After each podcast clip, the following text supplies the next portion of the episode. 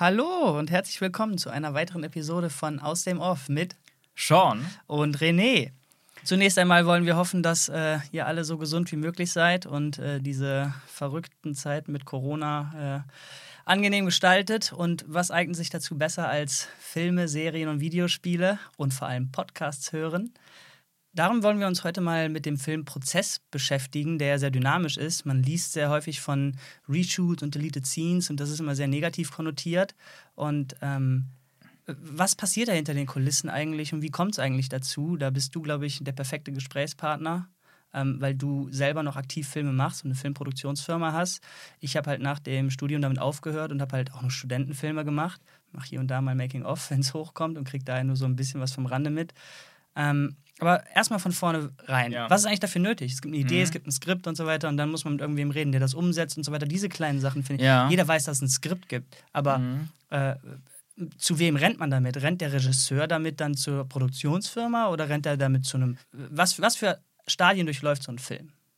Ja, also grundlegend beginnt alles mit einer Idee erstmal. Entweder schreibt ein Drehbuchautor von sich aus eine Geschichte, ein Drehbuch oder ein Regisseur, der gleichzeitig auch Drehbuchautor ist, oder ein Produzent sucht nach einer bestimmten Idee, ähm, sei es in einem, in einem Buch, in einem Comic oder auch aus der, aus der Geschichte oder aus, ähm, aus einer ja, Erzählung, wo auch immer her, und sucht dann daraufhin einen Drehbuchautor, der das Ganze ausführt. Und wenn so ein Drehbuch dann über einen mehr Monate langen, also über einen Prozess von mehreren Monaten dann geschrieben wird also dann geht man damit auf Geldgebersuche quasi. Entweder ist das ja schon direkt vom Studio beauftragt oder man sucht nach einem Studio, das eben dieses Projekt unterstützt, diesen Film finanziell überhaupt supportet und möglich macht. Ähm, und dann geht es weiter mit, wer ist jetzt alles involviert, welche Personen, welche Parteien, welche Studios, welche Geldgeber, welcher Regisseur und so weiter und so weiter, Crew und Schauspieler. Ab, ab einem gewissen Punkt wird dann ein Drehbuch gegreenlightet. Okay, was ist das? Das heißt, dass es offiziell den Auftrag gibt, dieses Drehbuch umzusetzen. Achso, das heißt noch nicht, dass das gelockt ist quasi. Also, dass es noch nicht festgesetzt ist. Normalerweise heißt es eigentlich, dass es festgesetzt okay. ist. Manchmal kann es aber auch passieren, dass es dann trotzdem nicht weitergeht und so ein Drehbuch dann in der sogenannten Production Hell, also in der Produktionshölle landet, weil es okay. dann ewig nicht weitergeht und viele Leute noch irgendwie schon drin involviert sind an diesem Projekt, aber nicht genau, ja, noch dafür kämpfen, dass es weitergeht und es nicht weitergeht. Sowas, kann, sowas passiert auch viel. Vor allem muss man davon ausgehen, dass der Großteil, der allergrößte Teil aller Drehbücher, die je irgendwie gepitcht werden vor Studios und Produzenten ähm, abgelehnt werden, natürlich. Und naja, ab dem, wenn es aber, sagen wir, es läuft alles. Alles läuft, alle sind happy, Finanzierung steht, die Crew wird zusammengestellt, dann beginnt der ganze Prozess der Vorproduktion natürlich, die ganzen Designs, Location Scouting, und den Rest der Crew zusammenstellen. All, all diese Dinge werden festgelegt, Studios gebaut, Designs entwickelt für Kostüme, für, für Sets. Choreografien werden entwickelt. Choreografien, sei es, sei es für Action, sei es für Tanz, sei es aber generell für, für die ganze Bewegung und Dynamik.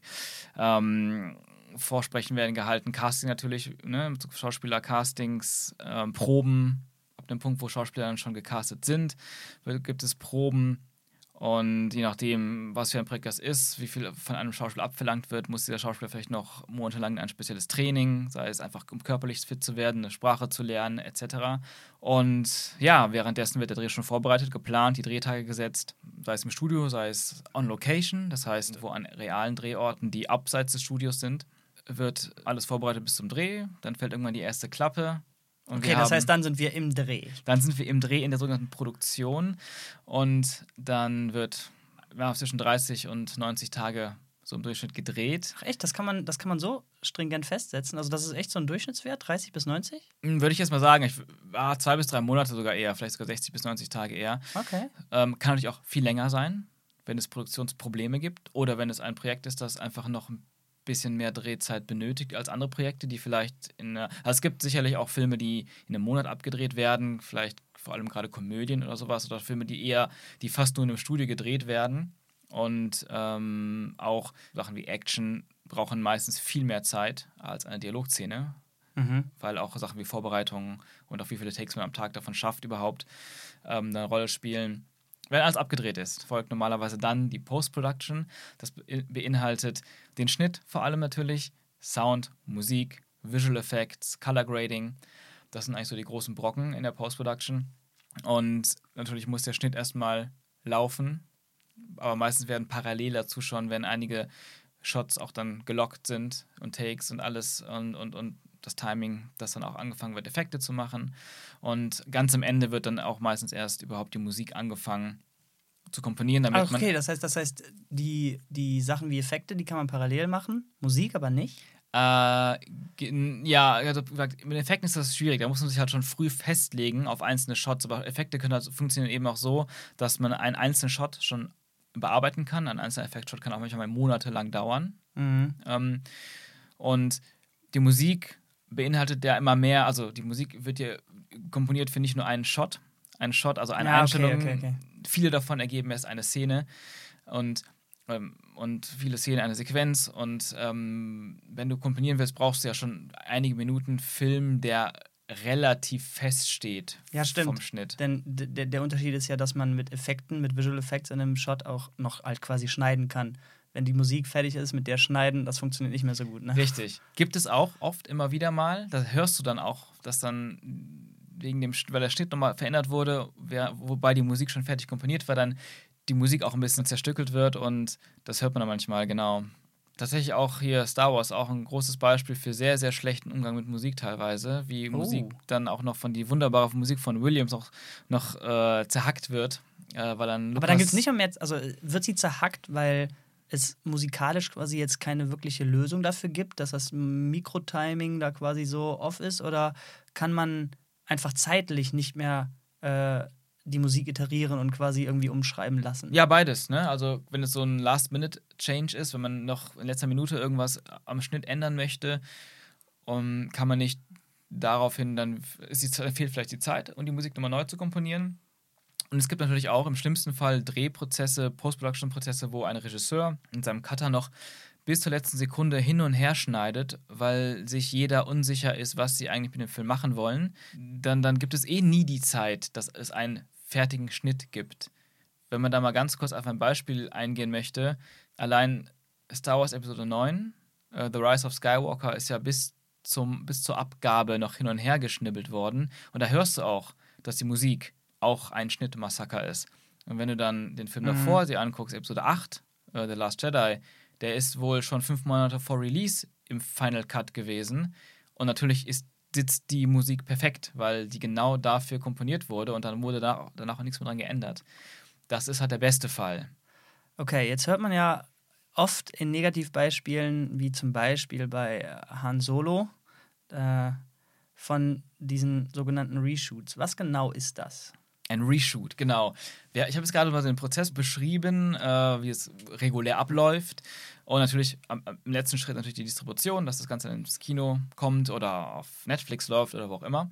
Und natürlich gibt es aber auch immer haufenweise Probleme, haufenweise Leute, die irgendwie mitsprechen und Entscheidungen treffen wollen und auch Dinge, wo kreativ nach einer Lösung gesucht wird, die man vielleicht nicht einfach im Schnitt lösen kann. Und Reshoots können passieren. Also äh, Reshoots bedeutet, dass nachdem der Hauptdreh von, sagen wir mal, zwei bis drei Monaten abgeschlossen ist, alle Schauspieler schon entweder nach Hause gegangen sind oder schon im nächsten Projekt drinstecken, während des Schnitts, während der Post-Production nochmal entschieden wird, wir machen nochmal einen Drehblock auf und drehen nochmal einige Szenen nach. Und das ist eine Sache, die früher meistens ähm, nur dann gemacht wurde, wenn wirklich, wenn es große Probleme gibt und der Film muss nochmal geändert werden, aus welchen Gründen auch immer, wo wir vielleicht später nochmal darauf genauer eingehen, auf die Gründe. Aber heutzutage ist das tatsächlich schon gang und gäbe, dass Reshoots bei Hollywood-Blockbustern schon von vornherein eingeplant sind, dass man schon davon ausgeht, man wird Dinge ändern, man wird Dinge nachdrehen und nachdrehen, reshooten, das, das kann sein, hey, es fehlt der eine Shot, wo jemand auf den Knopf drückt. Das hat im Schnitt, hat man gemerkt, da fehlt so ein Flow, irgendwie der Moment, dass Mhm. da jemand auf den Knopf drückt, ein Close-up von der Hand. Muss nicht mehr der echte Schauspieler sein. Das ist ein Teil des Reshoots. Oder man dreht eine Szene komplett neu mit einem komplett anderen Inhalt, weil man vielleicht sogar die ganze Story teilweise oder die Figurenmotivation schon geändert hat. Okay. Und dem entgegen stehen ja dann jetzt die Deleted Scenes, die für Nerds äh, wie, wie dich ja immer sehr, sehr geil sind, wenn dann auf der Blu-ray die Deleted Scenes sind und man sehen kann, oh, Ja. was, was haben sie nicht eingebaut, was haben sie nicht eingebaut. Aber da frage ich mich halt immer. Und da gibt es natürlich tausend Gründe für, die wir jetzt an ein paar Beispielen auch durchgehen werden. Wie zur Hölle kann das sein, dass man von vornherein so viel dreht, dass man natürlich vorher schon weiß, ey, ich werde nicht alles davon ähm, in meinem fertigen Film haben. Das, das stellt sich mir halt irgendwie mal die Frage, wa warum versucht man dann nicht, ähm, von vornherein das Skript so zu schreiben, dass man wenigstens davon ausgeht, hey, das passt. Und wenn Ja. da was fehlt, dann mache ich einen Reshoot, aber davon schon von vornherein auszugehen, ja, da, da, da wird eh was weggehauen, das, das, das fühlt sich irgendwie ganz komisch an, denn man weiß ja von vornherein auch nicht, was weggehauen wird, weil man es ja dann offensichtlich nicht bräuchte und nicht Ja. drehen müsste. Oder gibt es sogar Fälle, wo man vorher weiß, was man wahrscheinlich nicht braucht, was man vielleicht mal zur Sicherheit dreht? Das ist eine gute Frage. Also, ich habe mich das auch schon sehr oft gefragt, weil wenn du, wenn du dir ein Drehbuch anguckst, ich habe auch früher immer wieder mal Drehbücher gelesen, gerade weil ich interessiert war, was ist denn alles so geschnitten oder was ist alles im, im Skript geschrieben, was im Film im Endeffekt nicht vorhanden ist. Sei es, Aber wenn du sagst, du hast äh, das Drehbuch gelesen, dann redest du immer davon, das Drehbuch, bevor die Produktion gestartet ist. Also, oder ändern die dann nachher noch, wenn die Drehbücher veröffentlicht werden, Sachen und damit es quasi nicht so auffällt, Ja. wie viel neu gemacht wurde. das gibt es tatsächlich. Es gibt teilweise sogenannte Shooting Scripts. Das sind dann, da kannst du davon ausgehen, dass das wirklich das ist, was auch gedreht wurde, außer während des Drehs haben sie nochmal Entscheidungen getroffen, zum Beispiel aus Budgetgründen.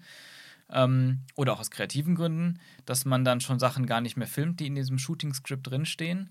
Manchmal werden Drehbücher veröffentlicht, auch offiziell, die eben ganz viel beinhalten, was, was gedreht wurde, aber nicht im Film vorhanden ist. Aber manchmal werden Drehbücher auch veröffentlicht und im Nachhinein aber geändert, um, wie du sagst, mehr dem Kinocut zu entsprechen, damit niemand verwundert ist, dass, äh, oder niemand diesen Vergleich hat.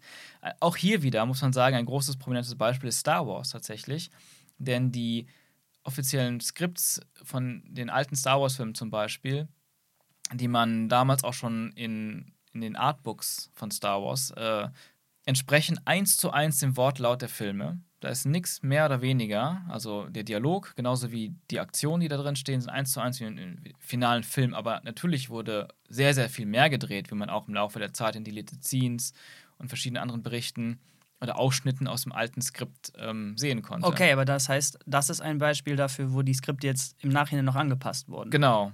Okay. Aber in den meisten Fällen findet man die Drehbücher so, dass man ähm, irgendwas hat, was sehr nah an dem ist, was wahrscheinlich gedreht wurde. Und manchmal sind es auch nur einzelne Dialogzeilen, die halt im Film nicht vorkommen. Du hast einen Dialog, das ist dieselbe Szene wie im Film, aber es fehlen drei, vier Sätze. Das ist dann oft geschnitten aus, weil, weil, weil, wenn, es ist halt ein Unterschied, wenn du was schreibst und dir das vorstellst und wie es am Ende dann auch im Schnitt sich anfühlt.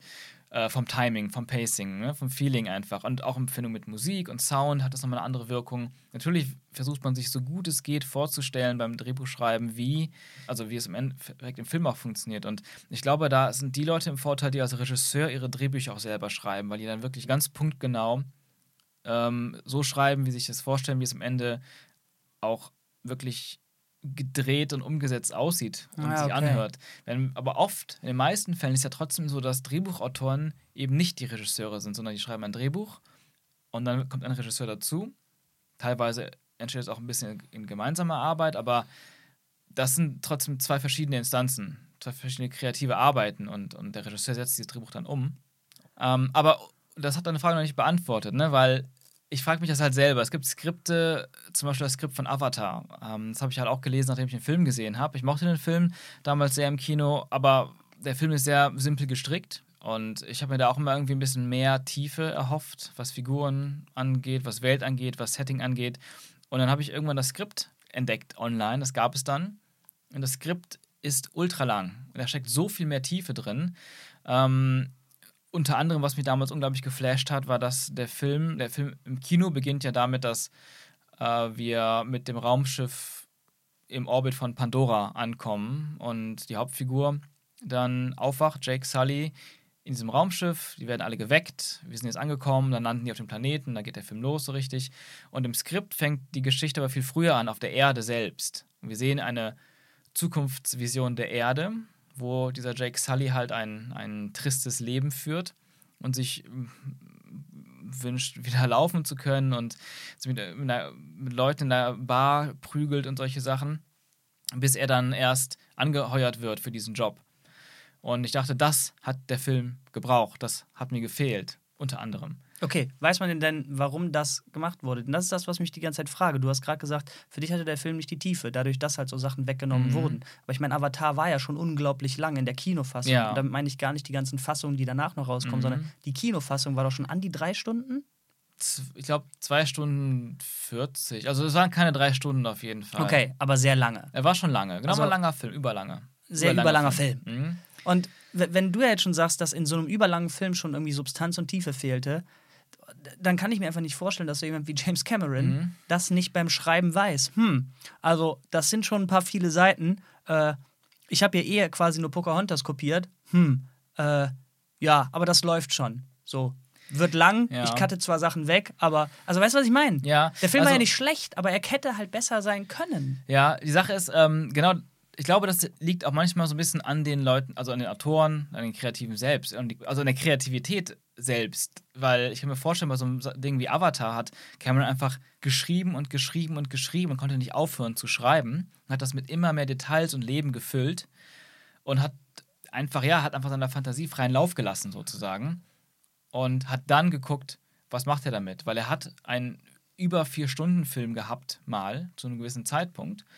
Und das ist nämlich interessant. Da habe ich jetzt nämlich ein, ein, ein aus erster Hand Information, oh. weil ich ähm, in Stuttgart auf der FMX damals, ähm, das ist so eine, so eine Messe für Visual Effects Artists, zu Besuch war, einige Panels besucht und da war der, ähm, entweder was der Produzent, ähm, ich glaube John Landau, es war entweder der Produzent von Avatar oder einer der Visual Effects Supervisor. Die haben einen Vortrag gehalten über die Visual Effects von Avatar. Und die, die Effekte hat ähm, Veta übernommen Veta Digital, die Visual Effects Schmiede von Peter Jackson, die er mit Herr der Ringe gegründet hat. Und die sollten halt alle Effekte übernehmen. Und dann haben sie halt erzählt, dass Cameron die Leute angeordnet hat, dass jeder einzelne Shot, den sie gefilmt haben, fertiggestellt werden muss. 100 Prozent. Er will alle Shots haben. Er will den ganzen Film, alle vier, über vier oder viereinhalb Stunden Film will der haben. Und der Grund, warum wir das nicht bekommen haben, war in erster Linie, weil die Zeit nicht da war. Also, sie haben es nicht geschafft. Und da mussten die Prioritäten setzen und anfangen rauszuschneiden, was sie was weniger wichtig ist als andere Sachen. Warte, das heißt, es sollte auch im Kino ein vier-Stunden-Film erscheinen. Das macht natürlich irgendwie nicht so viel Sinn, aber hier hat er sich von Anfang an gedacht, vier Stunden, das ist ein ultimativer Cut für zu Hause, weil er hat ja selber schon Erfahrung mit äh, äh, Extended Cuts gehabt mit seinen älteren Filmen immer wieder. Ähm, und für den Kino, fürs Kino vielleicht einen Drei-Stunden-Cut oder so. Das weiß man nicht, das weiß ich zumindest nicht. Aber ähm, interessanterweise ist es so, dass ähm, James Cameron zum Beispiel jetzt, die, die drehen ja gerade Avatar 2, 3 und 4. Mhm. Oder 2 und 3 zumindest.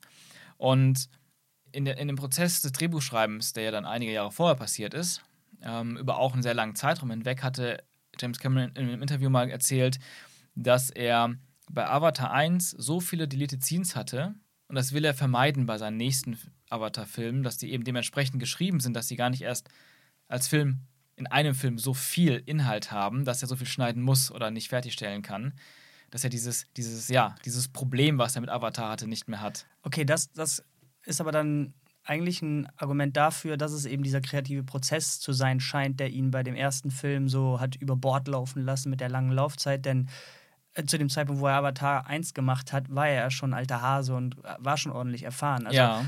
mich würde wundern, wenn da erst dann das Learning kam, hm, dieses Mal sollte ich vielleicht dann das Drehbuch ein bisschen kürzer halten. So. Also äh, das, das Wissen da hatte er wahrscheinlich schon da, aber hat sich mhm. anscheinend einfach nicht zügeln können. Darum klingt das für mich gerade ziemlich plausibel, dass das der Grund war. Diese neue Welt, die er erschaffen hat und diese ganzen Hintergrundgeschichten und die, die Tiefe der Charaktere und der, der, äh, der, der Welt. Ich meine, die hat er ja an der Pre-Production an jeder kleinsten Pflanze irgendwie mitgewirkt. Ja. Und die, äh, die vielen, vielen, vielen Tiere, äh, die einfach nicht mit reingekommen sind in den Film und so weiter. Ich meine, das Making-of dazu ist ja auch sehr berühmt geworden, wo man da alles irgendwie erfährt ja. über. Ähm, Darum macht das alles gerade für mich Sinn, dass es einfach nur dieser Prozess war, der zu diesem aufgeblähten Skript geführt hat. Und an einem Mhm. bestimmten Punkt hast du dann wahrscheinlich Ja. sogar Pech, Mhm. dass du nicht mehr weißt, okay, hm, wa- was hau ich jetzt hier weg? Und dann hast Mhm. weißt du? Genau, zu dem Zeitpunkt des Schreibens war eben das alles wichtig. Und wenn du dann an einem Punkt bist, was ist realistisch dann überhaupt möglich, dann fängt man halt an, Prioritäten zu setzen. Und ich glaube auch, wie du sagst, es waren so viele Ideen da und so viele Sachen, die ihm wichtig waren für diese Geschichte. Und er ist ja davon ausgegangen, nur einen Film zu machen. Punkt. Also alles reinballern, was geht. Das ist die einzige Möglichkeit. Ja, aber trotzdem, ist es ja, aber trotzdem ist es ja dann so, alles reinballern, was geht. Du weißt ja, dass du keinen Vier-Stunden-Film ins Kino bringst. Ja. Und das ist halt das, was ich so komisch finde. Denn ja. Ab einem bestimmten Punkt musst du dich ja irgendwie zügeln und dann Mhm. zurückschrauben und sagen, was wegkommt. Und das ist ja dann auch passiert. Ja. Aber gedreht wurde ja alles davon. Ja, genau. Auf der, auf der äh, Blu-ray oder DVD hast du nicht nur die zwei verschiedene längere Fassungen, wo zum Beispiel auch dieses in der längsten Fassung auch das, der Anfang mit der Erde wieder mit drin ist, tatsächlich, was ich auch sehr schön finde. Und ein paar andere De- Deleted Scenes. Du hast noch eine Stunde an nicht fertiggestellten Deleted Scenes als extra. Mit nicht fertiggestellt meinst du, wo die Effekte quasi nicht Genau, drauf wo sind. du Greenscreen hast, wo du keine Effekte hast, beziehungsweise teilweise eben die Sachen, die komplett digital dann sind, wo die Leute einfach nur mit diesen Anzügen in der Turnhalle rumlaufen und die Szene halt spielen. Äh, da ist super viel Kram bei, wo ich auch dachte beim Gucken, verdammt, warum ist das nicht im Film? Das hätte den Film auch in der langen Fassung noch mal besser gemacht und die, die nötige Tiefe gegeben und, und etc. Und, das hat, und dieses Gefühl habe ich halt, boah, warum haben sie das rausgeschnitten? Das hätte den Film viel besser gemacht. Ja, okay. Warum denn dann? Das ist ja die Frage. Wa- Warum? Warum haben sie es denn gemacht? Also, Warum haben sie es rausgeschnitten, w- ja. Wer, wer ist derjenige, der dann da quasi die Entscheidungsgewalt dann halt hat? Wir haben ja jetzt oft, äh, dass viele Jahre später dann der sogenannte Director's Cut, also Ja. quasi die Version, die der Regisseur sich wirklich vorgestellt hat, rauskommt und äh, berichtige mich, wenn ich falsch liege, aber in den meisten Fällen doch auch wirklich besser ist als der Kino-Cut, der dann da Ja. rauskam. Aber Meistens, Wer, mhm. wer trifft diese Entscheidungen? Es gibt natürlich da auch wieder Unterschiede. Also, wenn man grundlegend darüber spricht, warum Sachen geschnitten werden, da ist natürlich oft die Entscheidung des Regisseurs, aber natürlich auch des Studios und der Geldgeber vor allem wichtig, die darauf achten oder darauf achten müssen, dass ein Film eben erfolgreich wird. Und natürlich wird dann eher was rausgeschnitten, was man dem Zuschauer vielleicht nicht zumuten will. Sachen, die zu kompliziert sind oder verstörend sind oder vielleicht die Leute in eine Stimmung bringen, die vielleicht einen Film weniger erfolgreich machen könnte. Das ist ja ganz oft dann auch das Ende eines Films komplett verändert wurde, von einem bösen Ende zu einem Happy End. Zum Beispiel Blade Runner von Ridley Scott aus dem Jahr 1982 mit Harrison Ford in der Hauptrolle. Ein Film, der verschiedene Versionen mittlerweile hat. Einen Kinocut, einen Director's Cut, einen europäischen Cut und einen Final Cut. Das sind zumindest die offiziell releaseden Cuts. Auf der DVD, Blu-ray Edition vor ein paar Jahren gab es, glaube ich, nochmal ein, zwei Cuts mehr, die vorher nie released waren. Also es ist äh, ein Film, der wohl ähm, der sehr schwierig war, weil der Film ist damals auch gefloppt im Kino, war nicht erfolgreich und das haben die Studiobosse oder Produzenten schon gemerkt, dass das ein Film ist, der dem Publikum nicht gefallen wird. Also bevor er rausgekommen Genau. ist. Bevor er rausgekommen ist. Deswegen wird, wird ja was geändert, weil ne, die Angst, meistens sind Änderungen zum Schlechten vor allem hin auch Angst gesteuert. Die Angst, der Film könnte floppen, der könnte finanziell ein Desaster sein. Also müssen wir gucken, wir ändern was, damit der Film Erfolg wird. Und Blade Runner war ein düsterer Film, der inhaltlich, also rein plottechnisch auch sehr, sehr zurückhaltend ist. Ähm, und das Ende war auch sehr offen und wahrscheinlich unbefriedigend für die Studiobosse. Und dann hat man dem Ganzen ein, ja, so eine Art, so eine Art Happy End gegeben. Und zwar ne- neu gedreht. Also das war ein Reshoot. Genau, das war ein Reshoot. Den haben wir neu Okay. gedreht. Also man sieht am Ende, wie die beiden Protagonisten entkommen. Und tagsüber in einer schönen idyllischen Naturlandschaft fahren die beiden in eine vielleicht positive Zukunft.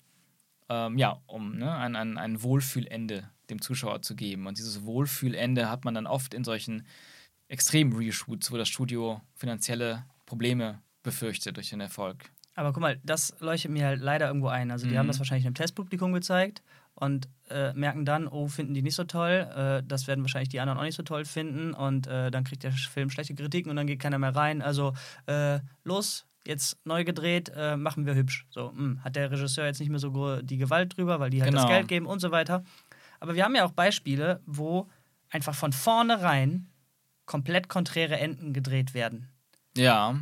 Und da denke ich mir so, wow, also wenn man, wenn man, wenn man von vornherein nicht weiß, was, worauf man enden möchte, Ja. wie, wie, wie kann das passieren? Hat man da einfach irgendwie Angst als Regisseur oder Drehbuchautor und denkt sich, oh je, bevor das irgendwie, ja, lass einfach mal, das, am, am Ende küssen sie sich und dann machen wir einfach noch ein Ende. Wir sind ja gerade alle hier, äh, wo sie sich nicht küssen, denn dann gucken wir mal später, was wir nehmen. Ja. Ja, also ich würde, bei sowas würde ich immer sagen, da weiß der Regisseur einfach nicht, was er will. Da Also das ist was einfach- Negatives, Genau, das oder? ist absolut was Negatives.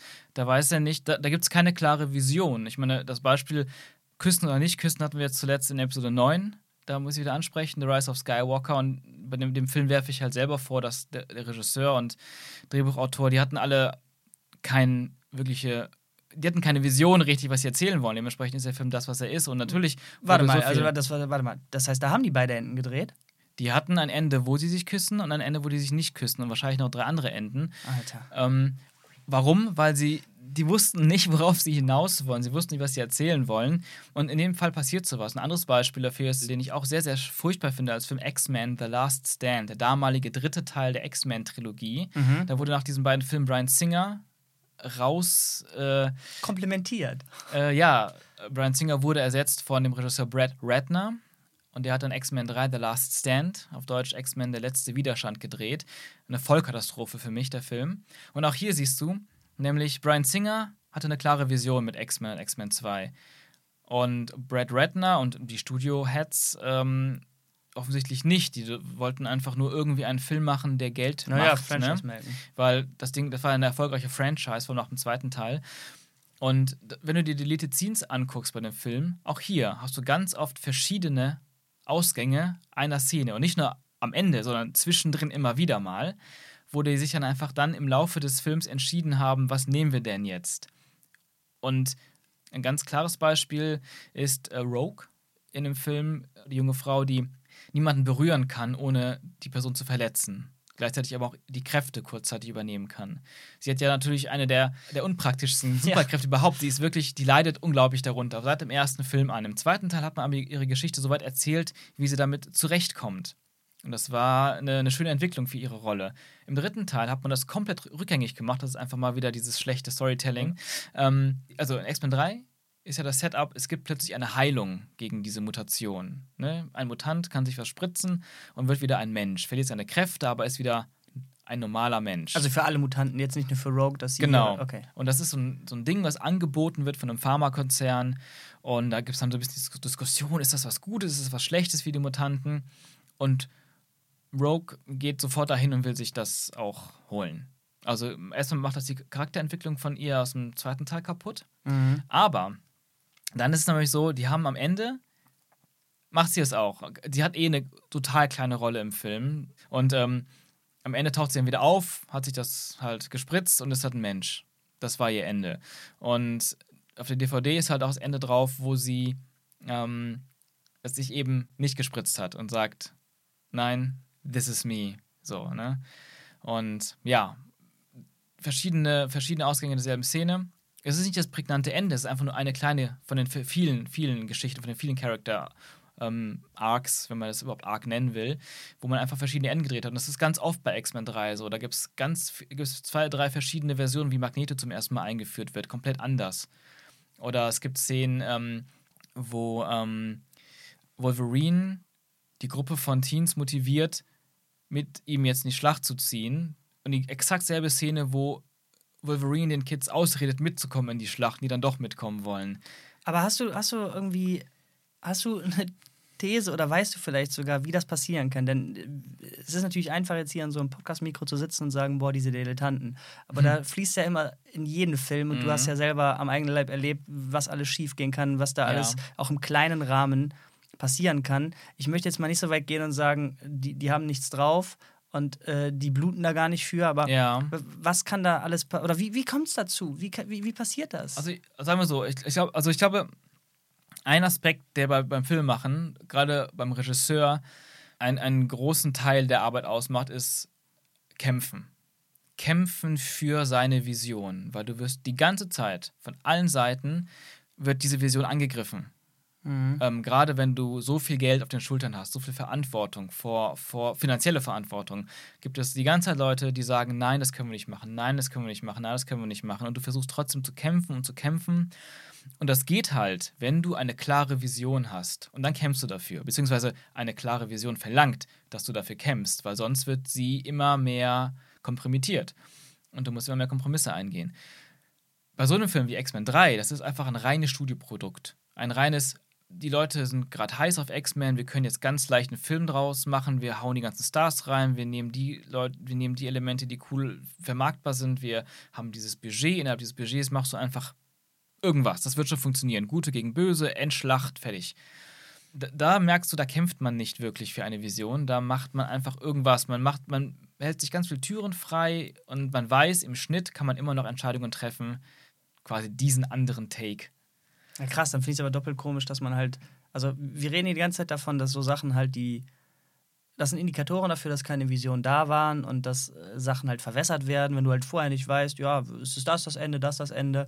Ähm, dann finde ich es aber doppelt komisch, irgendwie diese Sachen als Living Proof auf die Blu-ray zu drucken und dir quasi mehrere Enden zu geben und dir quasi unter, unter die Nase zu reiben. So mal ehrlich, wir hatten keine Ahnung, was wir vorhaben, ja. aber du hast das Ding trotzdem gekauft. Ja, das ist interessant. Deswegen gibt es halt auch Regisseure, die ganz klar sagen, ich veröffentliche keine Deleted Scenes auf mein, für meine Filme, auch wenn es die vielleicht zuhauf gibt, wie du sagst zum Beispiel Steven Spielberg.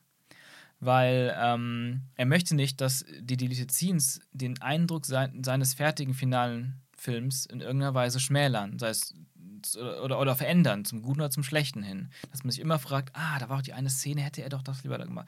Dass das, das, das, das nicht hat. Natürlich ist das einfacher bei einem Regisseur wie Spielberg auch zu, zu machen, jemanden, der die, immer die komplette Kontrolle über seinen Final Cut hat. Weil das nämlich auch ein Aspekt ist, die wenigsten Regisseure haben die Macht über den Final Cut. Also.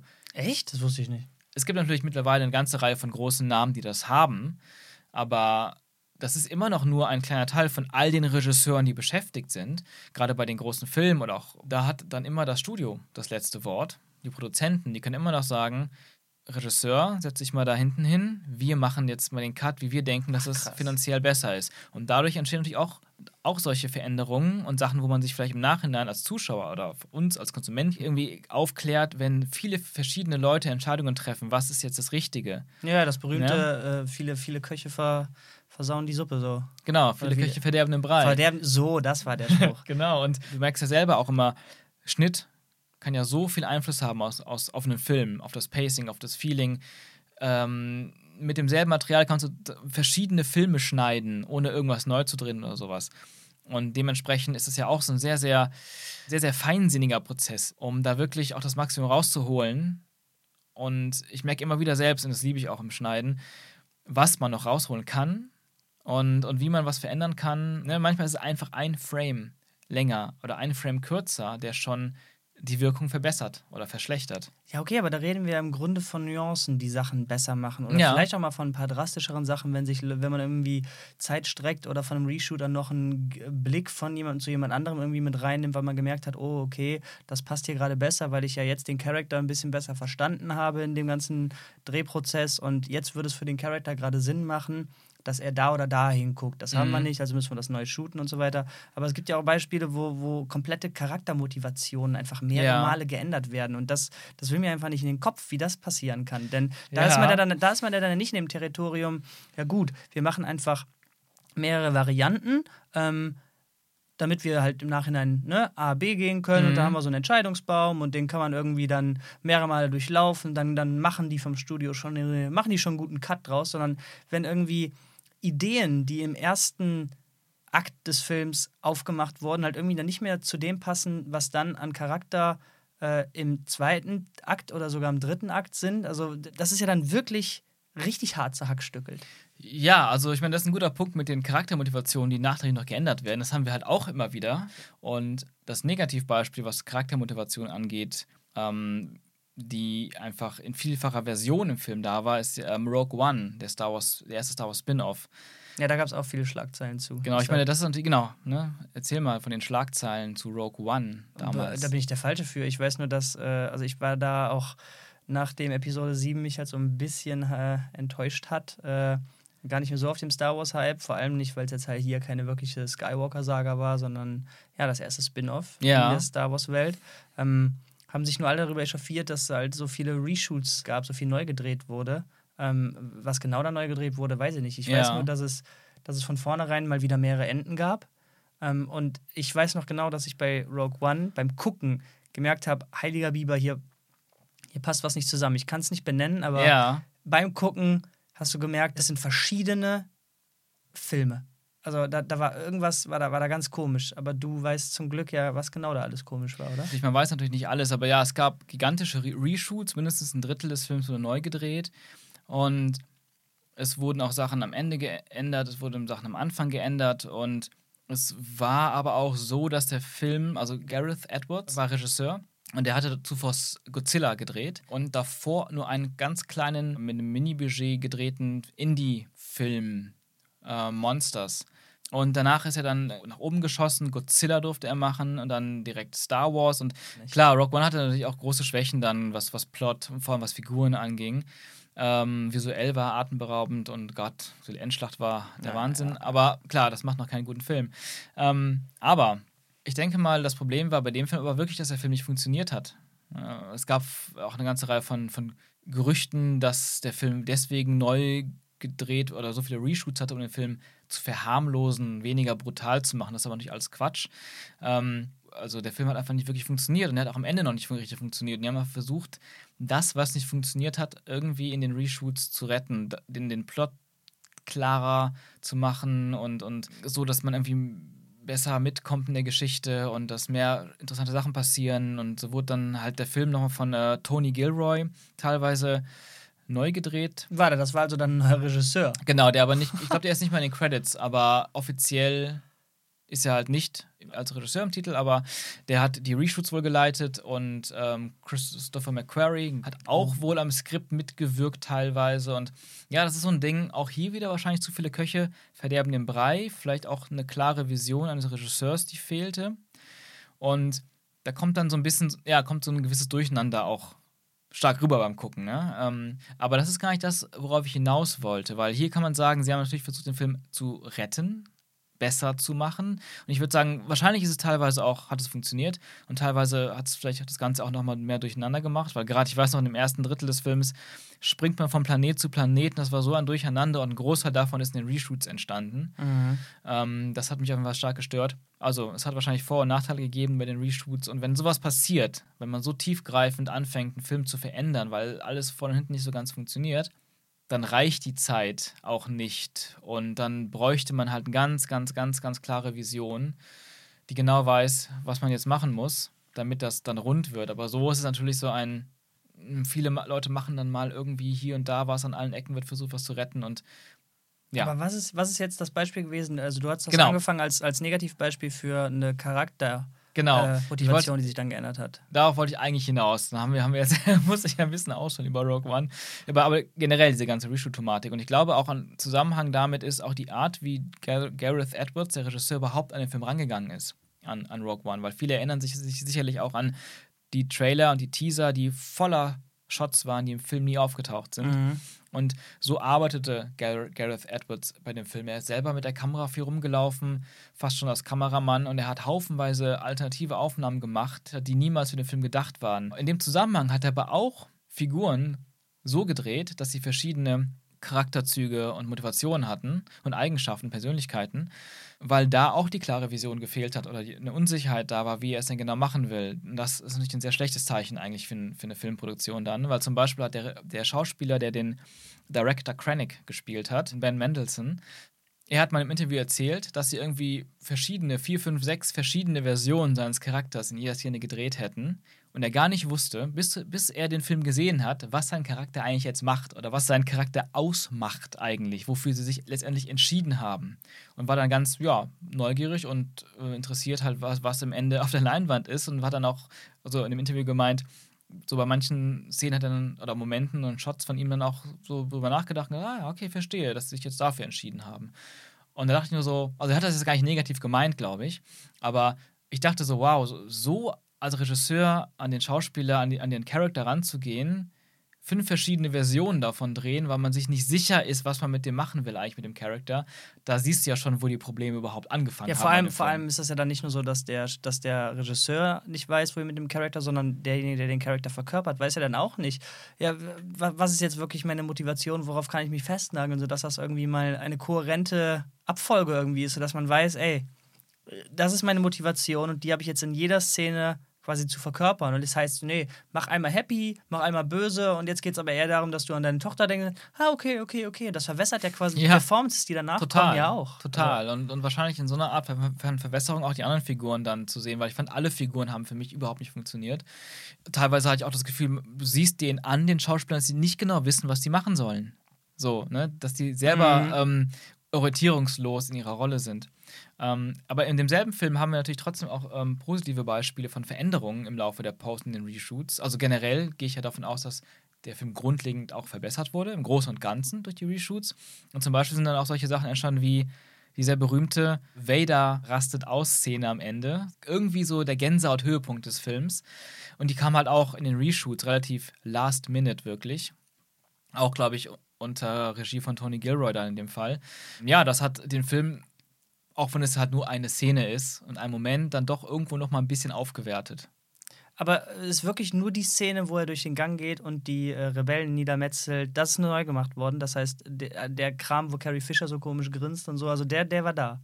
Ähm, das weiß ich nicht 100% natürlich, aber ich kann mir vorstellen, dass das ähm, Ende mit Carrie Fisher, CGI-Double quasi schon immer geplant war. Oder schon länger geplant war als die Darth Vader-Szene. Okay, dann finde ich aber spannend, dass du sagst, das hat den Film verbessert. Denn na natürlich war die Szene der abgefuckte Oberhammer. So, da, da brauchen wir nicht Ja. drüber reden. Aber hat es den Film verbessert? So? Mm. Denn es ist ja quasi dann eher nur so ein bisschen noch, äh, ja, beim Fußball sagt man, da Ergebniskosmetik irgendwie betrieben worden. Mhm. Denn das hat ja an der Substanz des Films Nee, nichts das geändert. Das hat stimmt. nichts an den Charakterproblemen geändert. So, das Mhm. war nur, okay, in den letzten sechs Minuten des Films hauen wir das jetzt nochmal raus, damit Leute irgendwie da rausgehen und sagen, boah, war die Szene geil. Und dass quasi nur das hängen bleibt. Da sagt man ja auch Mhm. irgendwie so Recency-Bias zu. Also das Letzte, was du gesehen hast, Ja. ist dann quasi der Eindruck, den du aus dem Film mitnimmst. Und das ist ja einfach ein billiger Trick. Auch wenn die Szene ja. geil war und ich mir die auf YouTube echt gerne angucke, Ja. aber das hat den Film nicht verbessert. Äh, ja, nee, das stimmt alles, was du sagst. Also genau das ist es und das war auch das Ziel bestimmt und es hat auch voll funktioniert. Es hat dem Film in der Hinsicht geholfen, auf jeden Fall. Aber als Ja, Moment, Film. Es, genau. ja, es, es, hat, es, Film- hat, es hat ihm kommerziell geholfen, wahrscheinlich so. Aber sind wir mal ehrlich, Ja, das hat dem Film selbst nicht geholfen. Nicht, nicht, nur, nicht nur kommerziell, sondern also auch kommerziell natürlich im Endeffekt, aber auch, ich glaube, viele Leute fanden den Film halt auch sehr geil. Das habe ich habe schon sehr viel, sehr viel Positives auch von dem Film mitbekommen. Es gibt auch genug Leute, die sagen, das wäre der einzige gute von den neuen Filmen für die. Und ich glaube, dass diese Darth Vader-Szene auch also ihren Teil, nicht zu kleinen Teil dazu beigetragen hat, bei den Leuten, die den Film jetzt aber auch als Ganzes irgendwie sehr geil Ja, finden. genau, das meine ich ja damit. Aber wenn wir jetzt mal genau drüber nachdenken, war das ja nichts weiter als Effekthascherei? Oder hat es Das- jetzt irgendwie was, was, was an, an, an der Substanz verändert? Nee. Mm, Das stimmt. In der Substanz hat es nichts verändert. Das ist Effekthascherei. Natürlich kann man aber auch zur Verteidigung sagen, ein Film besteht aus starken Momenten. Und Okay. natürlich sollten diese Momente nicht einfach nur eine, Aneinander, an- eine Aneinanderreihung von starken Momenten sein, ähm, sondern die Momente sollten sich ihren Moment auch erarbeitet haben über den Film hinweg. Und, Ja, okay. und ne, natürlich, das hat diese Szene jetzt nicht unbedingt, aber wenn man sagt, hey, du denkst an einen Film und denkst an diese fünf, sechs, sieben starken Momente, das wäre schon mal einer davon. Und aber du hast natürlich trotzdem recht, er hat nichts an der Substanz, er hat nichts an der Geschichte, er hat nichts an den Figuren. Ja, wir, wir, wir, wollten, wir haben uns ja vor allem angeguckt, Filme, die oder Situationen, wo Filme während des Schaffensprozesses, vor Ja. allem in der Post-Production, wo halt noch viel geschnitten und teilweise eben wirklich neu gedreht in sogenannten Reshoots wird, vor allem was dahinter steckt, ne, was für Gründe. Ich weiß gar nicht, ob wir genau über Test-Screenings gesprochen hatten bis nee, jetzt. erklär mal, was genau ist ein Test? Ähm, also es gibt ganz oft auch bei Hollywood-Filmen Test-Screenings, wo eben ein Testpublikum eingeladen wird, was bevor der Film fertig ist, während der Film noch in der Post-Production ist, in einer frühen Schnittversion, dass dort ein Testpublikum den Film sehen kann und bewerten kann, me meistens auch mit gezielten Fragen auf so einem Fragebogen, weil dann die Entscheidungsträger wissen wollen, ob die gewisse Änderungen, die die vielleicht schon überlegt haben, auch machen sollen oder nicht. Und das sind oft so Fragen wie, ist das verständlich? Macht das Sinn, fandet ihr diese Sache gut oder nicht gut, ganz punktuell. Das, und vor allem auch viele Fragen aufs Ende bezogen und Sachen wie, würdet ihr euch den Film nochmal angucken, würdet ihr euch den Film, würdet ihr den Film Leuten, Freunden erzählen, warum nicht, was hat euch gestört, etc. Und basierend auf diesem ganz wild gemischten Testpublikum ähm, werden dann nochmal Entscheidungen getroffen, die teilweise einen Film komplett verändern können. Zum, zum Besseren, zum Schlechteren, oft zum Schlechteren auch. Und das ist halt auch ein Faktor. Ne? Wir haben jetzt ein paar Sachen gesagt, wie zum Beispiel, dass allein aus der Kreativität des Regisseurs Änderungen passieren, zum Besseren und zum Schlechteren. Natürlich ganz oft der Einfluss von anderen Stimmen, wie Produzenten, Studiobosse, die Änderungen wollen, aus finanziellen Gründen vor allem, weniger aus kreativen Gründen. Dann diese Test-Screenings, die damit irgendwo auch meistens im Zusammenhang stehen. Dann gibt es natürlich aber auch Sachen wie ähm, rein zeitlich. Das gibt es auch ganz oft. Filme, die dann, sagen wir mal, zweieinhalb Stunden lang sind. Und das vielleicht die präferierte Version des Regisseurs ist, aber Studio sagt, nee, der Film soll nur zwei Stunden lang sein. Ganz egal, was inhaltlich jetzt, da geht es gar nicht so sehr um Inhalt. Das wollen die Leute nicht sehen, wir brauchen ein Happy End, darum geht es gar nicht, sondern es geht einfach nur darum, der Film soll nur zwei Stunden lang sein, damit wir den häufiger am Tag zeigen können im Kino. Dementsprechend ist das das Limit. Versucht alles, was du versucht, den Film so zu bauen, dass er da reinpasst. Aber da finde ich halt komisch, dass das, das fällt doch auch dem Studio nicht erst auf, wenn alles schon geregelt ist. So. Mhm. Denn ich weiß nicht, ob man genau übersetzen kann, so viele Seiten in einem Skript resultieren in so vielen Minuten. Kann Film. man tatsächlich. Kann man. Also die Regel ist, eine Minute im Skript, nach diesem ganz bestimmten Skriptformat, sind eine Minute im Film. Daran kann man sich einigermaßen Okay, das heißt, das heißt, das heißt, äh, Filmskripte sind immer in der gleichen Schriftart geschrieben, mit demselben Layout, mit denselben genau. Abständen, immer DIN A4 oder, oder wie? Genau, es gibt ein ganz, ganz spezifisches Layout. Es gibt auch Programme, Software, die dann, wenn du schreibst, die dann genau dieses Format auch einhalten. Okay, das heißt, man kann quasi berechnen oder ziemlich genaue Aussagen darüber mhm. machen, wie lang dieses Skript sein wird. Ja. Dann verstehe ich halt noch viel weniger, wenn das Studio am Ende sagt, übrigens, zweieinhalb Stunden, zwei Stunden 40, nicht so cool, mach mal lieber äh, eine Stunde und 59 Minuten. Mhm. So. Und dann sitzt der Regisseur da, ja, brr, Leute, okay, aber ihr habt doch Skript abgesegnet. Ja. Also, ja, das ist gibt, für mich halt schwer da reinzusteigen, wie ja, das passieren kann. Also auch da gibt es wahrscheinlich wieder viele Gründe. Einerseits ja. natürlich der Aspekt mit den ähm, der Kreativität freien Lauf lassen, aber meistens sind diese Skripte auch nur 120 Seiten lang. 110 Seiten, 130 Seiten. Manchmal sind aber dann doch diese Szenen länger. Zum Beispiel Action-Szenen sind meistens dann doch viel länger, als die Skriptseiten sagen. Also diese, gerade diese Minute, also eine Skriptseite ist eine Minute, entspricht vor allem Skripten, wo sehr viel Dialog ist. Wenn du dann aber eine Seite Action-Szene hast, dann ist diese Action-Szene vielleicht nicht eine Minute lang, sondern fünf oder zehn Minuten lang. Und gedreht wird vielleicht sogar eine Stunde dafür an Material. Oder noch mehr, woraus dann was geschnitten wird. Das sind manchmal so Sachen, die nicht ganz ähm, vorhersehbar sind. Und dann gibt es natürlich auch gerade bei Komödien solche Sachen wie, wir lassen die Schauspieler erstmal improvisieren. Mhm. Und, da, und, wir lassen mhm. einfach mal laufen, weil da mhm. kommt so viel, gutes, so viel gutes Zeug bei rum. Wenn wir die Leute einfach, einfach nur labern lassen gerade, das ist Gold wert. Okay, okay. Ne? Dann gibt es natürlich aber auch Regisseure, die ganz, ganz, ganz exakt arbeiten. Ich würde mal behaupten, dass Christopher Nolan, aber auch die Coen-Brüder, dass deren Filme sehr, sehr, sehr, sehr nah an dem sind, was sie geschrieben haben am Ende, wo wenig Unterschied herrscht, außer vielleicht hier und da mal einfach nur vom Feeling her ein bisschen Kürzungen, ein paar Sachen rausnehmen, um einfach den Flow des Films zu verbessern, weil manche Sachen merkst du einfach erst im Schnitt. Ja, die, also bei, bei, bei Nolan-Filmen fällt mir zumindest immer aktiv auf, wie rund sich alles anfühlt. Und da kann ich jetzt keine Aussage darüber treffen, wie viel da vom Skript wirklich äh, nicht weggeschmissen wurde, sondern wo die Vision sehr nah an dem finalen Produkt ist, aber ich, es fühlt sich zumindest so an, als sei das so. Und das ist eigentlich all das, was zählt. Also wenn im, im Nachhinein noch Sachen geregelt werden müssen, dann mhm. bitte so, dass es irgendwie nicht auffällt. Und das habe ich irgendwie das Gefühl, ist oft der Fall. Ja. Was mich aber auch echt stört, was heißt stört, was ich immer recht lästig finde, ist, wenn ich jetzt einen Film schauen möchte, mhm. der schon eine Weile draußen ist, ja, welche Version schaue ich denn jetzt? Also, das ist auch eine gute Frage. Genau. Also, es gibt dann mhm. mittlerweile, ich meine, du hast eben gesagt, Blade Runner hat irgendwie mittlerweile vier offizielle Cuts und dann auf der Blu-ray sind noch zwei andere irgendwie und ja, okay, ich möchte den Film aber jetzt einmal sehen. Ja. So. Ich glaube, das ist auch, also ähm, da kommen wir natürlich in diesen Bereich von Filmen, die im Endeffekt auch wirklich verschiedene Versionen haben. Das hast du, glaube ich, am Anfang mal erwähnt. Es gibt die Situation, wo ein Film ähm, vom Studio so beeinflusst wird, dass Sachen geschnitten werden, Sachen neu gedreht werden und ein Film rauskommt, der gar nicht mehr so sehr dem, der Version des Regisseurs entspricht. Und dann haben manchmal aber auch Filme und Regisseure die Möglichkeit oder das Glück, Jahre später einen Director's Cut zu veröffentlichen oder einen Extended Cut. Und da gibt es auch eine ganze Reihe von Beispielen. Machen wir zum Beispiel ähm, The Abyss von James Cameron, auch ein großartiger und ich finde auch sehr unterschätzter Film von ihm. Kenne ich nicht mal. Der kam raus zwischen Aliens und Terminator 2 auf jeden Fall raus. Ähm, Unterwasser-Setting. Ein Atom-U-Boot ist an einer bestimmten Stelle und das, die Bombe muss, glaube ich, entschärft werden. Da wird so eine Tauchstation beauftragt, sich darum zu kümmern. Und die gehen da runter und das spielt auch alles unter Wasser. Und dann, dann merken die aber, dass hier noch andere Wesen unter Wasser sind. Und der Kinocut löst diese ganze Sache aber nicht auf. Bewusst oder? Äh, entgegen gegen die Entscheidung des Regisseurs, weil man Okay, wohl okay. dachte, das, ist, das kann man dem Zuschauer nicht zumuten, das ist zu viel, das ist. Okay, das heißt, hier hoch. wollte das Studio ein offenes Ende. Hier wollte das Studio das Ende, was das, das Finale nicht mehr haben, auf jeden Fall. Okay. Und dann, Jahre später, auf, auf damals wahrscheinlich Laserdisc, äh, ja, durfte, oder fürs Fernsehen durfte dann James Cameron seinen Director's Cut veröffentlichen und dann hast du 20 Minuten langes Ende, wo du wirklich siehst, dass da unter Wasser eine, eine Stadt oder ein Raumschiff eher von Aliens ist und, und wie der Hauptcharakter dann auch mit denen interagiert und warum die da sind und was die da machen und, und das ist, hat da schon eine sehr starke umweltbewusste äh, Botschaft gehabt, die er später auch in Avatar wieder weitergeführt hat.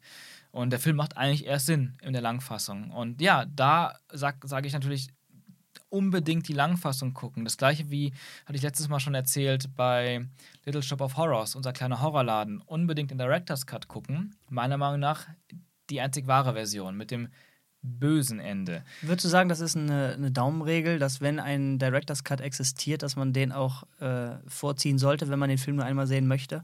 Ähm, früher habe ich gesagt, habe ich gedacht, jeder Extended Cut, der rauskommt, ist immer die bessere Version. Warte mal, ich habe Director's Cut gesagt. Genau, ist, denn, genau. ist denn der Extended Cut automatisch der, der Nicht immer. Wenn man, wenn er wirklich, wenn es wirklich ein Director's Cut ist, dann würde ich sagen, äh, das ist erstmal die präferierte Version zu gucken, wenn man den Film auch nur einmal gucken will. Okay. Bei Extended Cuts ist das immer so eine Sache. Herr der Ringe zum Beispiel, im Extended Cut, finde ich, sind die besseren Versionen. Beim dritten Teil kann man sich darüber streiten, weil er vielleicht einfach zu lang ist dann. Ähm, Königreich der Himmel von Ridley Scott mit Orlando Bloom, ich finde, seine beste Rolle bis jetzt.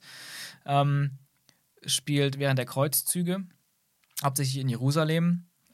Der Film ist als in der Kinofassung ganz gut, ganz sehenswert, vielleicht auch einfach nur nett, hat echt gute Action-Szenen für so einen Mittelalterfilm.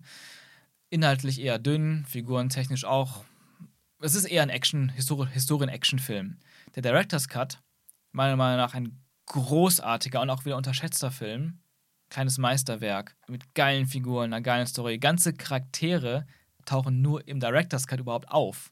Aber warte mal, heißt das Ding jetzt Director's Cut? Das heißt? Director's Cut. Okay, das heißt, wenn man einen Director's Cut sieht und der heißt Director's Cut, immer gut. Wenn der Extended Cut heißt, muss man mal schauen. Oder gibt es auch Director's Cuts, die einfach nicht Director Cut heißen, sondern Extended Cut? Ja, es Also ist, du, was, du siehst, was ich meine. ne? Das sind absolut. halt, da ist Es immer eine ist riesige schwierig. Verwirrung. Dann bist du Genau. da auf IMDb am Surfen und guckst dir an, was es Welche da für Version? Versionen gibt. Und dann Mhm. siehst du, uh, die ist aber eine 30 Minuten länger. Ist das denn wirklich was Besseres? Also, Ja, das ist eine gute Frage. Die Sache ist, ich war immer schon jemand, der das immer dann gut, also immer versucht, möglichst gut zu recherchieren, welche Version dann die ist, die ich mir angucken will. Oder ich habe beide schon gesehen und weiß dann, welche ich auch zeige. Zum Beispiel Gladiator, auch von Ridley Scott. ja. Großartiger Film, der hat auch einen Extended Cut. Der heißt aber auch nur Extended Cut und der Film ist schlechter im Extended Cut. Der Kinocut ist besser. Genau, denn es kann halt auch einfach mal sein, dass das Studio äh, nicht immer als Bösewicht jetzt hier Mhm. auftaucht, sondern dass die einfach mal recht hatten. Ey, das ist dein dritter Film. Äh, du hast jetzt ein, zwei coole Dinger gemacht, Ja. äh, aber jetzt lass uns mal bitte hier äh, mit unserer Erfahrung rankommen. Und nein, das, was du hier vorhast, ist jetzt nicht die bessere Idee. Dass der hier kürzer ist, das hat einfach hat Vorteile. Ja. So, ähm, sprich, fallen dir jetzt aktiv sogar Beispiele ein, wo der Director's Cut schlechter war? Kennst du äh, Donnie Darko? Oh ja. Also geil. Donnie Darko liebe ich. Geiler, ja, wie nennt man das? Mystery Thriller, ein, ein Mindfuck-Film, quasi ein, ein Finde Film. ich ganz der, schwer, den in die Schublade zu packen. Man kann ihn nicht wirklich in eine Schublade packen, aber es ist einer von diesen Filmen, der auf jeden Fall sehr viele Fragezeichen hat während des Guckens. Mhm. Ein, Aber auch soll. Genau, und auch soll einen auf, auf gewisse Weise immer wieder zum Mitdenken anregt. Und immer, wenn man denkt, man hat es jetzt so langsam verstanden, man kommt dem der Lösung des Rätsels oder der Rätsel näher, dann ist es doch wieder was anderes. Mhm. Und am Ende bleibt auch ein großes Fragezeichen übrig. Und dieser Film, ich habe ihn auch unzählige Male gesehen. Und ich bin sicher, du hast auch diesen Film immer in dem normalen Cut gesehen. Das ist wieder eine Sache, ich weiß es nicht. Ich habe den, ich hab den erst zweimal gesehen, glaube ich, Mhm. und dann, glaube ich, dieselbe Version. Ich weiß nicht welche. Das ist ja, ich Also, will mich eigentlich gar nicht damit auseinandersetzen, welche Version ich jetzt gerade Ja, gucke. das, das macht es natürlich schwieriger. Aber die Sache ist, ich bin sicher, du hast nur die normale Version gesehen, weil der Director's Cut ist relativ schwer zu bekommen gewesen. Den gibt es, glaube Okay. ich, nur in der, da- damals zumindest nur in der USA-DVD, in der US-DVD. Okay, okay. Ich weiß nicht, ob es auf der Blu-ray jetzt anders ist, aber ich habe den Director's Cut einmal gesehen. Ich war super heiß drauf, weil ich den Film einfach so toll fand. Und ich fand ihn nicht so gut wie den Kinocut. Ich fand, dass eine ganze Reihe von Sachen vom Flow zusammen mit der Musik in der Kinofassung besser funktioniert haben. Vielleicht, weil ich mich daran gewöhnt habe, einfach. Mm. Aber habe ich das Gefühl, aber auf der anderen Seite, es gab eine ganze Reihe von erweiterten Erklärungen zu gewissen Dingen, die mir gar nicht gefallen haben. Sachen, die plötzlich ausgesprochen wurden, die vorher nur vage blieben, wo ich dachte, nee, das finde ich jetzt irgendwie lame. Also es ist irgendwie, es war viel interessanter, als es vage blieb, als ich nicht wusste, was es genau ist. Auf der anderen Seite wurden Sachen rausgenommen, äh, die ich einfach irgendwie stark fand in der Kinofassung. Zum Beispiel ähm, die Szene, wo, wo Donnie Darko mit dem, mit dem Hasen, sag ich mal, Ja. im Kino sitzt. ja, Der Hase zeigt ihm quasi, als er soll das Haus anzünden Aha. von diesem Dude. Ähm, Im Originalcut hörst du halt quasi immer wieder aus dem Off seine Stimme. Also von diesem Hasen, wie er mit ihm spricht. Unter anderem Sachen wie, jetzt weißt du, wo er wohnt. Und du musst es anzünden. Und ich fand es einfach geil. Es hat irgendwas gemacht, aber im Director's Cut ist das weg. Dieser, diese Off-Stimme. Du siehst halt nur die Bilder. Wahrscheinlich war das damals so gedacht, ohne Stimme vom Regisseur. Und das Studio hat vielleicht gesagt, ah, man versteht es nicht, mach mal was. interessant. Ah, dann machen wir vielleicht mit dem Off-Text ganz billig diese Erklärung rein. Oder ne, dass der Hase Donnie Darko erklärt, was er machen soll. Aber das hat Atmosphäre erzeugt. Aha. Und es war spannend, weil das, dieser Hase so mit ihm spricht, obwohl der eigentlich so leblos wirkt. Ja, das sind so Sachen, so Kleinigkeiten, aber da war noch viel mehr als das. Ähm, ja, da finde ich die Kinofassung auf jeden Fall besser. Und, und da würde ich einfach auch sagen, da, hat, da haben die Entscheidungen von oben, den Producern und so, im Endeffekt den Film besser gemacht. Okay. Aber gut, es kann halt auch passieren, dass man halt zu drastischen Änderungen gezwungen wird. Wenn man jetzt leider so Extremfälle hat wie, naja, mitten in der Produktion stirbt ein sehr wichtiger Schauspieler in deinem Film. Das ist bestimmt auch schon mal vorgekommen, oder? Ja, also ich meine, wir hatten das mit, mit, mit äh, quasi Carrie Fisher, wobei sie ist ja ein oder zwei Jahre vor dem Dreh starb. Ja, aber da, da sind wir dann nochmal in einer anderen Situation, weil es hier irgendwie um eine Trilogie geht, wie die darauf aufgebaut hat, dass sie da ist. Also das ist Mhm. dann schon eine ähnliche Situation, wo Sachen geändert werden müssen. Zwar nicht in der Produktion, aber halt irgendwie schon in der Produktionszeit von, von Ja, der Trilogie ne, irgendwie. In der Skriptphase dann schon. Und, ja, aber noch ähm, drastischer ist natürlich, wenn das während eines Films passiert, also Ja, während das- einer Produktion. da- Das ist natürlich ein, ein ganz, ganz schlimmer Fall. Und es gibt es natürlich zum Glück eher selten, aber ähm, ein, ein prominentes Beispiel dazu ist, was mir einfällt, ähm, Heath Ledger. Äh, viele kennen ihn vor allem aus äh, Der Joker. In ja, jetzt muss man aufpassen. Du meinst eben nicht, also Dark Knight hat er ja abgeschlossen. Genau, ich ne? rede nicht von Dark Knight, nur, dass, dass, dass die Zuhörer auch wissen, wen ich meine. Okay, Ne? okay. Der Joker ähm, damals bei The Dark Knight. Ähm, Jeder weiß, wer Heath Ledger ist jetzt. genau. Manche kennen ihn vielleicht auch besser aus äh, Zehn Dinge, die ich an die hasse. Oder Brokeback Mountain. Oder Ritter aus Leidenschaft. Habe ich nie gesehen, aber den Film gibt es auch. Ähm, genau. Er hatte sein letzter wirklicher Film, wo er noch zu sehen war, ist ähm, das Imaginarium des Dr. Parnassus. Von einem, Kenn ich nicht. ähm, einem meiner Lieblingsregisseure, eigentlich Terry Gilliam. Der hat auch Filme wie Brazil gemacht, ähm, Time Bandits. Er war einer von den ähm, Monty Python, von der Monty Python-Truppe. Ach so. Aber bei Imaginarium des Dr. Parnassus ist es halt so gewesen, ähm, ja, es ist eine sehr verrückte Geschichte über diesen Dr. Parnassus, der mit seinem ja, Imaginarium umherreist, so, so, so, so ein Wagen, das spielt auch irgendwie im, ich weiß gar nicht, Anfang des 19. Jahrhunderts oder so, wo man, wie so ein, wie so ein, wie so ein mobiler Mai Jahrmarkt, ja, also, also, also ein Wagen eines Jahrmarkts, mit dem er um die, um die Gegend reist. Und als Assistent von Dr. Parnassus haben wir eben Heath Ledger. Und man kann als, als, als Kunde, als Konsument wohl in diesen, in diesen Wagen reingehen und taucht in so eine andere Welt ein. Und ja, der Film ist eben so aufgebaut, es gibt jetzt eine Geschichte und, und es gibt drei Besuche in diese andere Welt oder anderen Welten, die man dann erreichen kann, wenn man da reingeht. Und aus der Sicht von Heath Ledger, er ist halt so die Hauptfigur. Und man hat, Terry Gilliam hatte alle Szenen gedreht mit Heath Ledger, die in der normalen Welt spielen. Das heißt, alles, wo Heath Ledger in die Fantasiewelt reingeht, diese drei Male, ähm, die waren noch nicht gedreht. Und ja, dann hat er eben das Problem, wie er den Film zu Ende drehen soll. Und dann hat er das so gelöst, dass er das quasi nicht nur die Welt sich ändert, sondern auch Heath Ledgers Rolle immer von einem anderen Schauspieler gespielt wird, sobald er in diese anderen Welten kommt. Und dann hat er drei verschiedene Schauspieler genommen, die Heath Ledgers Rolle in dieser anderen Welt weitergeführt haben. Unter anderem Jude Law, Colin Farrell und Johnny Depp. Okay, aber das ist ja quasi Glück im Unglück gewesen. So, in der Hinsicht du, schon, ja. Also, dass, wenn er jetzt schon, sagen wir mal, er hätte es nicht pro Welt gedreht, naja, was, was machst du dann? So, also, genau. Und er musste jetzt offensichtlich nicht so viel dafür umschreiben. Oder wie hat man jetzt quasi in die Geschichte eingebaut, dass es wirklich auch andere, andere dass die anders aussehen, anders sprechen? Ja, es ist, es ist glaube ich, es wurde ganz, also genau, wie du sagst, es musste gar nicht viel umgeschrieben werden. Es war, glaube ich, nur ein im allerersten Mal, ich glaube, das ist zum ersten Mal dann Jude Law gewesen, vielleicht aber Johnny Depp, ich weiß nicht mehr genau, wer der Erste dann war, dass er dann plötzlich sich darüber wundert, wie er aussieht, wie er klingt und dann geht es halt weiter. Ne? Das Ach, wird dann so ähm, wahrgenommen, auch für den Zuschauer, so, hey, oh, ich bin, ich sehe jetzt anders aus. Und dann ist aber seine Rolle halt natürlich wahrscheinlich wie im Skript, ich habe den Vergleich nicht, aber dann geht es halt weiter mit der Geschichte. Und ich fand es auch passend. Also ich habe den Film gesehen damals auch und ich dachte wirklich so, puh, das haben sie, das hat er, haben sie wirklich gut gelöst. Und wie du sagst, Glück im Unglück, weil hätte der jetzt nur die Hälfte von den anderen Sachen gedreht, mhm. dann hätte er es ja nicht zu Ende bringen können. Das hätte nicht funktioniert. Ähm, oh ja bin ich froh, dass äh, ich da nicht in dieser Position bin und dass das gar nicht so häufig passiert. Ja, aber man, alles kann immer passieren, ne? Alles kann passieren. Ich möchte noch über ein relativ junges Beispiel sprechen, was mich absolut geschockt hat, als du mir gesagt hast, was da abging. Und es mir dann wie Schuppen von den Augen fiel, wie unglaublich komisch sich das beim Gucken angefühlt hat. Ähm, und zwar ist das der Hobbit. Mhm. Das wird wahrscheinlich den meisten jetzt auch äh, bekannt sein, weil das ja in den Medien auch ziemlich zerfleischt wurde. Aber um das mal kurz zusammenzufassen, was da passiert ist. Peter Jackson hat äh, vor, weiß ich nicht wie vielen Jahren, äh, Herr der Ringe verfilmt. Das waren drei sehr, sehr dicke Bücher und jedes dieser dicken Bücher hat einen sehr langen Film bekommen. Plus Extended Cut. Plus Extended Cut. Ich bin gar nicht so in diesem Universum drin gewesen, aber die Filme fand ich echt, die fand ich geil. Also ob, ich komme nicht so gut mit langatmigen Filmen klar, ja. aber da, da war es gut.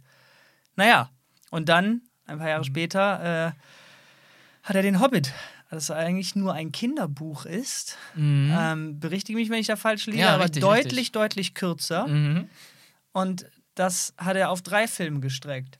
Und was ich halt richtig krass finde und halt beim Gucken gemerkt habe, aber ja. nicht hätte betiteln können, das Ding war geschrieben für zwei Filme. Das heißt, er hat dieses Buch adaptiert ein Buch adaptiert und auf zwei Filme geschrieben. Mhm. Sprich, äh, dieses ganze äh, Drei-Akt-Schema oder in dem Fall, glaube ich, sogar Vier-Akt-Schema. Also dieses Film hat einen Anfang, eine Mitte und ein Ende. Mhm. Hat er zweimal gemacht. Ja. Und dann haben die so viel gedreht und irgendwer ist auf die clevere Idee gekommen.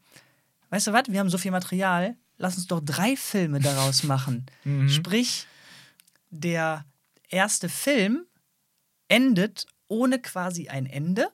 Ja. Äh, zumindest ohne ein geschriebenes Ende. Mhm. Und der zweite Film fängt an mit einem Ende, mit einer richtigen Action-Sequenz. Mhm. Und ich weiß noch, als ich mir die Trilogie angeschaut habe, dass da irgendwas komisch ist. Ja. Das, das, das weiß ich noch.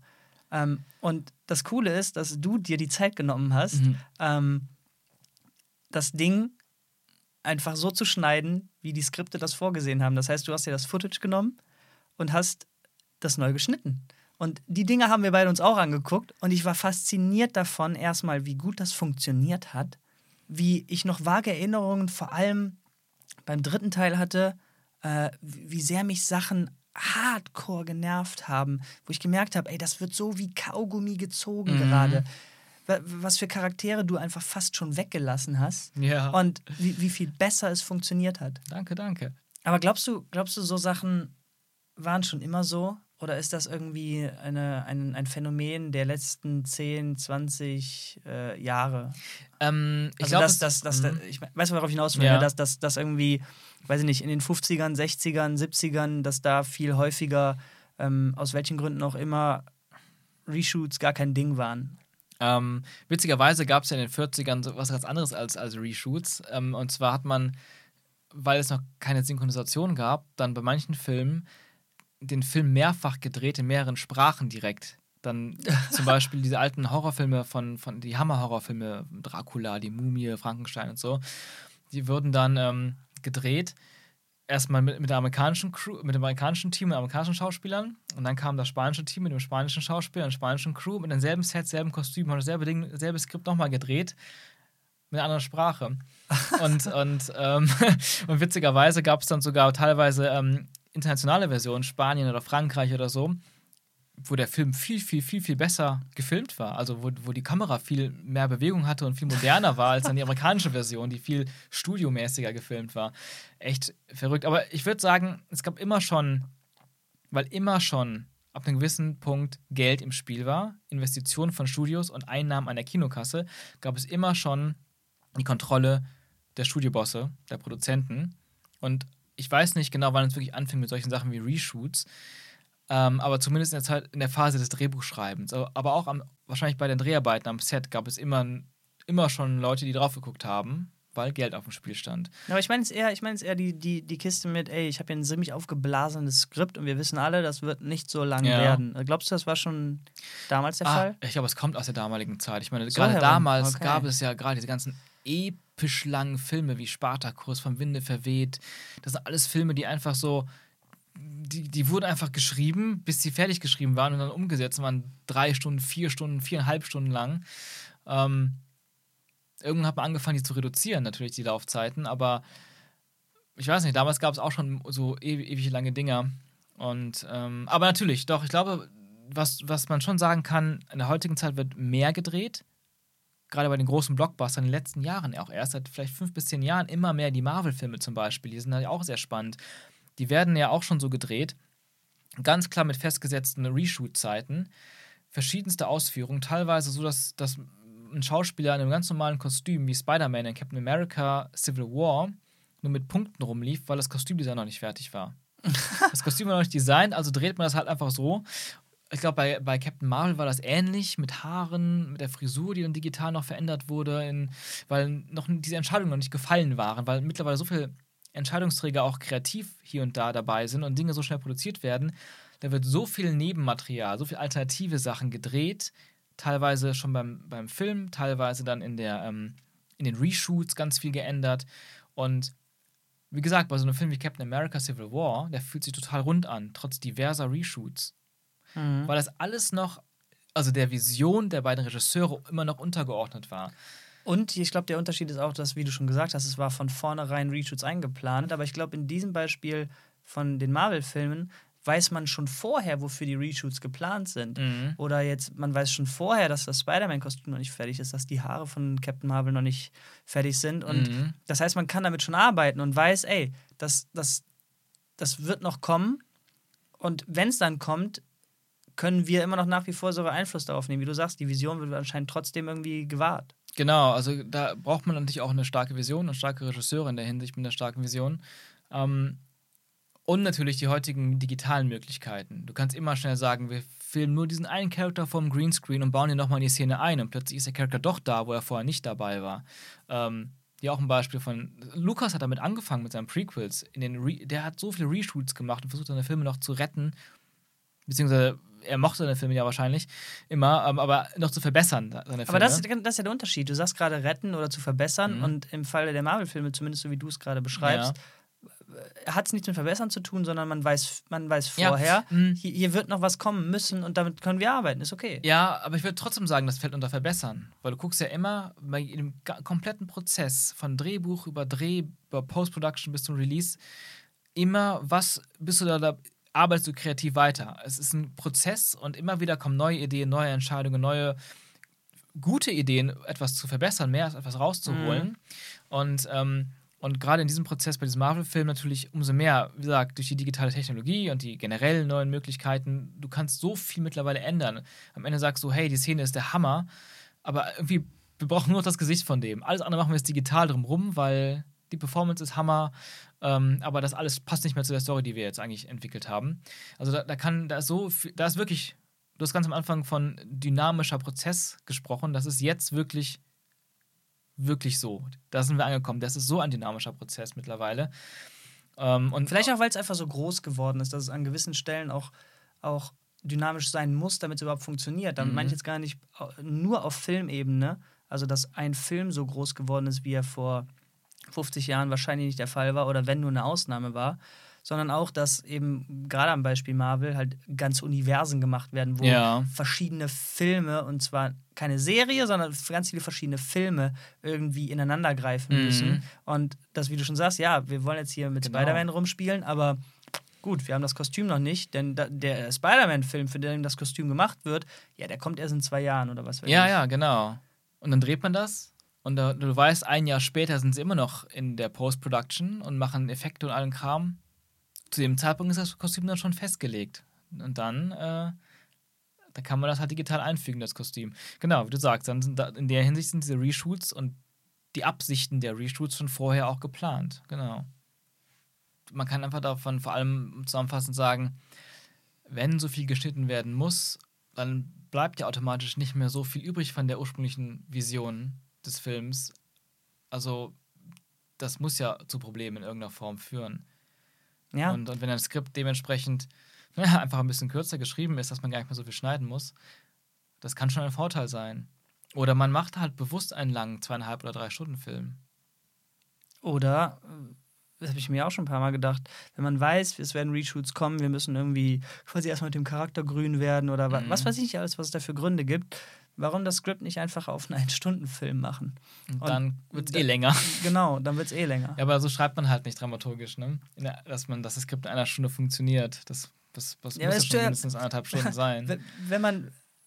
Ja, aber man weiß ja dann auch offensichtlich aus Erfahrungswerten, dass mhm. es, was ich geschrieben habe, sowieso nicht so richtig funktionieren wird und dann muss ja sowieso noch was dran oder eben sogar weg in dem Fall. Ja, das ist interessant, weil eigentlich, man, man schreibt ja Skripte auch so und überarbeitet und überarbeitet und überarbeitet Skripte ja auch so, dass man Sachen da schon rausnimmt, die man nicht unbedingt braucht, damit es eben nicht zu lang ist, weil, du, weil man da schon von ausgehen kann, das wird später geschnitten. Man sagt ja auch bei Skripten, also ne, man schreibt ein Skript, dann überarbeitet man das komplett und immer wieder. Und erst bei der neunten oder zehnten Überarbeitung ist das Skript nicht mehr scheiße. Dann fängt es erst überhaupt an, ganz gut zu werden. Also, ne, man arbeitet sehr stark daran, aber was ich auch, mir auch gerade noch einfällt als interessantes Reshoot Post-Ding, was oft gemacht wird, was auch Lukas, glaube ich, so einigermaßen ein bisschen angefangen hat, aber mehr schlecht als recht, als er mit Episode 2 vor allem. Der Film ist zu lang, Sachen werden gekürzt, ah, aber da fehlen, natürlich, da fehlen jetzt natürlich gewisse Informationen. Dann dreht man in den Reshoots eine neue Szene, Ach Gott, hey. die dann irgendwie den Inhalt von drei Szenen, die an verschiedenen Stellen waren, irgendwie versucht, so komprimiert auch wiederzugeben.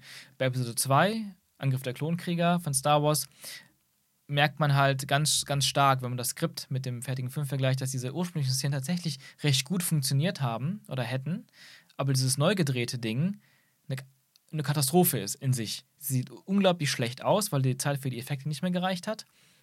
Und so wie das zusammengefasst wird, Information, fehlt alles an, an das bisschen, was an Charakterpersönlichkeiten im alten im Skript noch vorhanden war. ja, es kann nicht atmen und so weiter. Genau, also, genau, es kann nicht atmen. Es gibt halt auch Situationen, wo es komplett nachvollziehbar ist, dass man Sachen äh, vielleicht sogar schon während der Produktion umwerfen muss. Wenn ich mir jetzt da äh, zurück in die Zukunft nehme, da ist ja das Skript geschrieben gewesen, die Produktion ist gestartet und der Schauspieler, der Marty McFly zuerst verkörpert hat, hat so gar nicht funktioniert, dass hier abgebrochen wurde und ein Recasting äh, gemacht wurde. Mhm.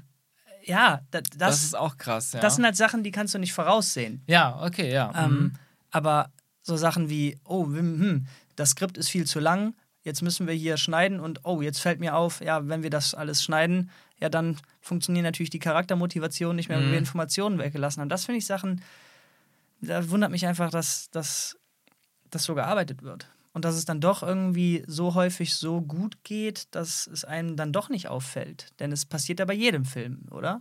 Ja, es ist, glaube ich, kein Film, der nicht irgendwie in irgendeiner Form gekürzt wurde, was im Skript steht. Ja, es funktioniert auf jeden Fall öfter, als es, glaube ich, nicht funktioniert. Denn es sind gar nicht so viele Filme, wo mir das aktiv auffällt, wie jetzt zum Beispiel beim Hobbit. Ja, der Hobbit, da merkt man es natürlich ultra stark. Ja, oder bei Rogue One, das ist mir halt auch beim mhm. Schauen aufgefallen. Und jedes Mal, ja. wenn das passiert, ist das, finde ich, echt ein Riesenproblem.